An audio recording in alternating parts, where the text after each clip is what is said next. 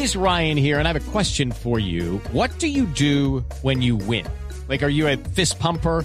A woohooer, a hand clapper, a high fiver. I kind of like the high five, but if you want to hone in on those winning moves, check out Chumba Casino. At chumbacasino.com, choose from hundreds of social casino style games for your chance to redeem serious cash prizes. There are new game releases weekly, plus free daily bonuses. So don't wait. Start having the most fun ever at chumbacasino.com. No purchase necessary. BGW. Void were prohibited by law. See terms and conditions. 18 plus.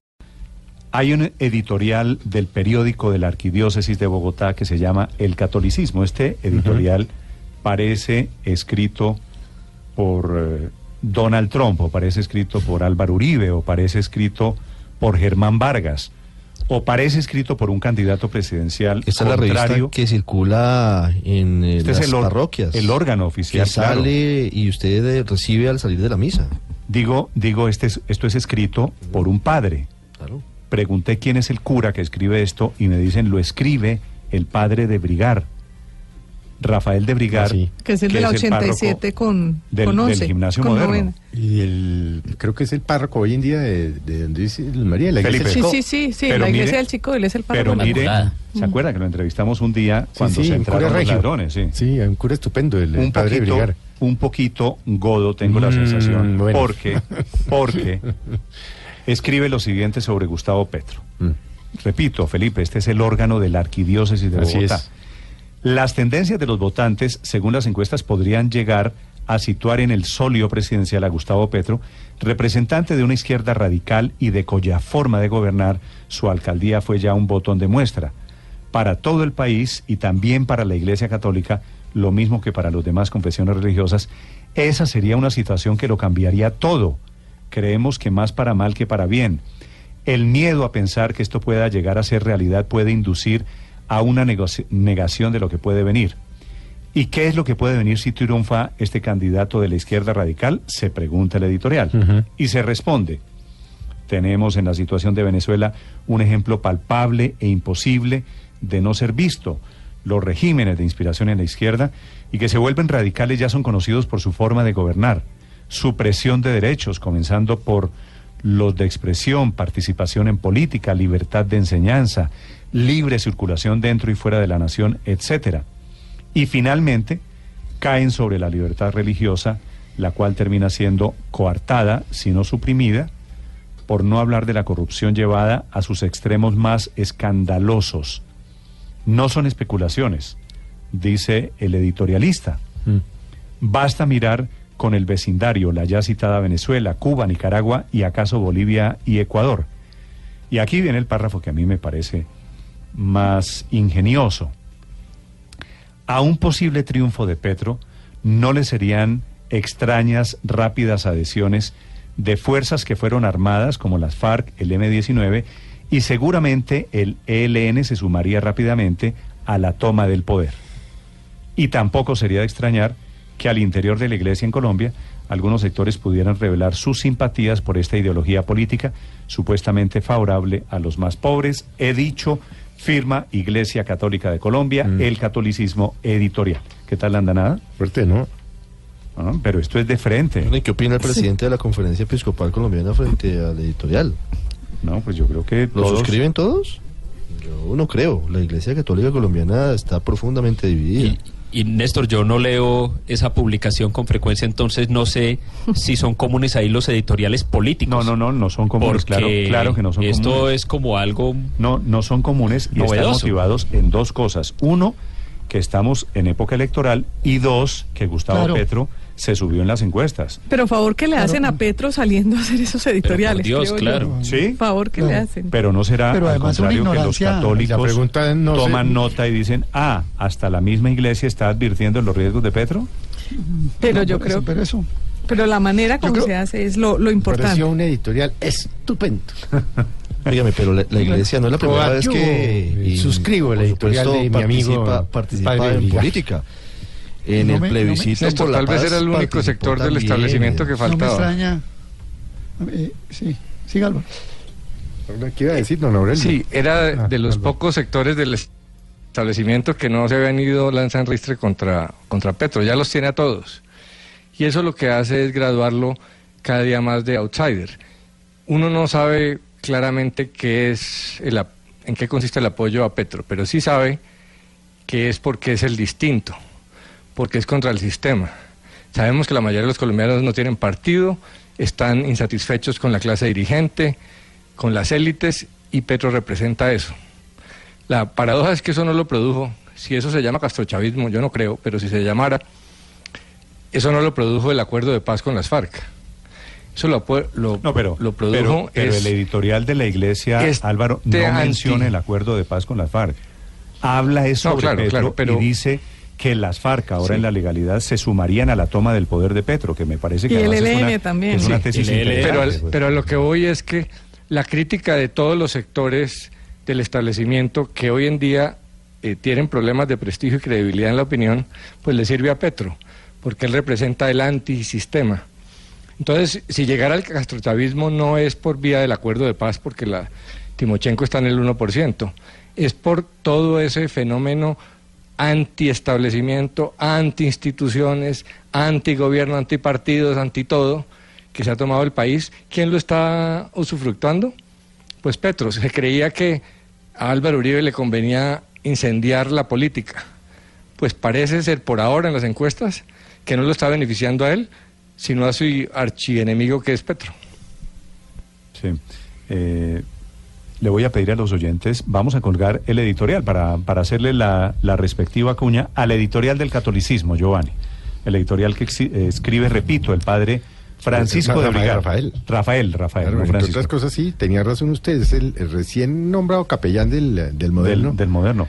Además, fue rector del Emilio Valenzuela, su madre, hasta donde yo me acuerdo, fue directora o rectora Felipe, del Mater Dei. ¿qué relación tiene Monseñor a mí no de me- Brigar, Ah, pues, el eh, padre era de Brigar con era- Monseñor? Es era- sobrino era de Monseñor Emilio. Brigar. Claro, era el Eh, tío abuelo. Es claro, es sobrino de Monseñor Emilio Brigar. Claro. Y- Pero a mí a no me ver, extraño. mu- ¿Y Monseñor y- Emilio de Brigar es ¿y uno qué- de los qué pretendía? legendarios ¿Qué- obispos de Colombia. ver, ¿Y qué pretendía? ¿Que Rafa de Vigar estuviera a favor de señor Petro Guerrillero, este comunista?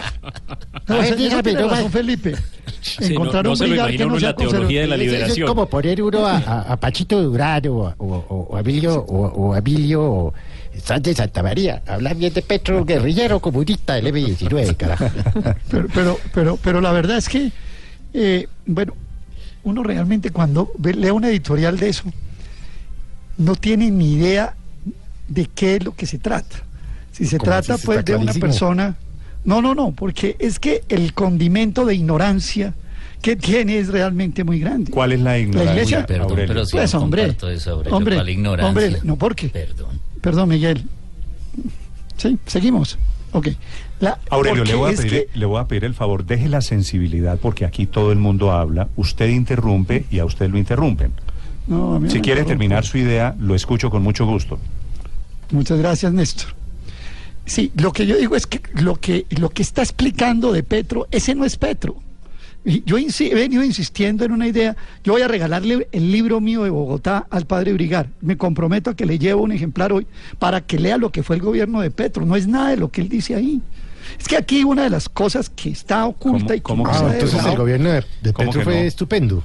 no, Quiero no, entenderle no, el, go- el gobierno de Petro fue un desastre precisamente y lo he insistido 20 veces por su dualismo, porque una cosa es su discurso y otra cosa son sus hechos. Señor Petro le prorrogó a los operadores privados de Transmilenio sin licitación un contrato en el cual el abogado de los operadores se O sea, ganó Aurelio, ¿a usted dos millones Petro de dólares de comisión de éxito. Parece muy tibio, es lo que usted me quiere decir. No, no me parece un tibio, me parece farsante, porque echa un discurso para las clases bajas, pero gobierna y hay, hay actos de gobierno clarísimamente que favorecen a sectores encumbradísimos de la sociedad. Eso es lo que yo quiero plantear y lo puedo demostrar. Lo- El ¿Por padre qué lo exoneraron? citar a Ah, ah, Aurelio. Es decir, yo creo Porque- que tendría más terminas resultados. tarde hablando Eh, con el padre Edgar, María, pero, godo, pues, pero le voy a, le voy a, le voy a decir, le voy a decir esto. ¿Por qué exoneraron en el Consejo de Estado a Petro en el tema de las basuras? Algo que él está argumentando por Twitter en este momento. ¿Por qué lo, por qué lo exoneró el Consejo de Estado? Por una cosa que yo dije aquí desde que Ordóñez lo, lo- lo condenó. Y es que él no había desprivatizado el sistema. Eso es falso que Petro desprivatizó el sistema de aseo. Dejó tres operadores privados ganando más de lo que ganaban antes. Esa es la realidad. Ya miren los datos y las cifras. Ahora, si no quieren creer, pues no crean, pero esos son los hechos. Esa es la realidad. ¿Cuál desprivatizó? Por eso lo exoneró el Consejo de Estado. Cuando usted mira, por ejemplo, Néstor, la defensa del abogado Julio César Or- Ortiz frente a la Procuraduría, que era el abogado del expresidente del Nogal, ¿se acuerda? Sí, que era el sí, abogado sí. de Petro. El, el presidente del Nogal era el abogado de Petro. Sí, sí, una sí. notica. Sí. Ese presidente del Nogal, que es abogado de Petro, ante la Procuraduría, yo me estudié la defensa. Y el tipo dice, oiga, señores, yo aquí no violé ni la propiedad privada, respeté la ley 142, Por este eso, ¿a régimen es transitorio. Por eso, no, yo no digo que sea tibio lo- o, o- o- o- o caliente o frío. Lo que estoy diciendo es que tiene un discurso para echarse en su hacha y otra cosa es la que hace, por ejemplo, cuando emite 300 millones de dólares de bonos en Es- Wall Street, paga 7% de eso y reparte comisiones En de segundos- éxito. Eso es lo que estoy En- diciendo. En segundos sobre el tema de las basuras, vamos a tener aquí al secretario de Gobierno de Bogotá, porque está diciendo que en los audios se está probando el sabotaje de, de Petro al tema de basuras en Bogotá. Todos estos temas se entrelazan. Simplemente quería mencionarles, el editorial se llama La Iglesia en un gobierno de Petro. Y entonces sugiere cómo sería un gobierno de Petro y al final dice, y esa es la razón de, que- de que la iglesia se meta, cómo le iría a la iglesia Néstor, pero yo no sé, yo no sé qué tanta influencia tengan los editoriales del catolicismo, la verdad no lo sé, pero que tiendo a pensar que puede ser baja, pero la verdad es que a ese tipo de candidatos antiestablecimiento precisamente les favorecen esas descalificaciones de alguien tan del establecimiento como la persona que firma ese editorial. Si yo fuera Gustavo Petro, en este mismo momento estaría exhibiendo eso como prueba de Sí. que yo soy la Pero opción contra el establecimiento. no No minimice, sé, yo no creo, Andrés, Andrés. Yo, cre- yo creo que están subestimando Sí, no hay que la subestimar a nadie. De la iglesia. Es decir, hay, hay gente que recibe el mensaje por lo menos y le genera cierto, cierta duda. Sí, es menos el- tema de no el plebiscito, yo, yo sí quisiera rescatar, mire, el catolicismo, si usted mira la página web, en su encabezado dice el decano de la prensa colombiana, y es por una razón, porque es uno de los periódicos más antiguos que ha sobrevivido todos los años del mundo a la crisis editorial, y ahí está. Pues antiguo, Segundo, pero tiene influencia. Esa es pero mi mucha. No- influencia. No, edad al menos, tiene, sino al si menos tiene Andrés, yo que soy católico y, y no vergonzante, eh, siempre leo Pero el es que- catolicismo. es que, eh, siempre lo leo. Eh, y es muy importante tener en reclamar- cuenta que es un que no es influyente si usted no es católico, como usted no lo es, pues no tiene gracia. Y reclamar que es influyente si usted es católico, es la gente que va a la iglesia, es la gente que- Claro, que, la gente lee católica. el catolicismo, la que tiene que decidir si la influye la opinión del Exacto, catolicismo. pero yendo más allá y, y volviendo al tema de Petro, así como hay editoriales de, de- de periódicos tradicionales en Colombia que han estado cerca de un partido u otro, el Nuevo Siglo cerca del Partido Conservador o el Partido Liberal, que advierten a sus seguidores, a sus lectores sobre algo, pues yo creo que tiene derecho la Iglesia Católica a advertir, en este caso el editorialista de Brigage, como dice Felipe, a advertir a sus lectores, porque los lectores del catolicismo es los que los quieren, lo que lo quieren leer. No nadie le está obligando a nadie a, a leer el Sí, es- catolicismo. es una opinión Le- editorial es una opinión libre, editorial claro. libre. Y No, y entonces, nadie ha dicho que no puede ¿quién hacerlo. está, él está advirtiendo de los riesgos que me caso, me- a mí me parece que son riesgos reales y está poniendo casos Bueno. concretos de Nicaragua, Cuba y todo y tiene Nueve. todo su derecho a hacerlo. tiene un lector y además comparto plenamente y adhiero al editorial, porque aquí hay una gran ignorancia de lo que puede ser Petro para gobernar este país.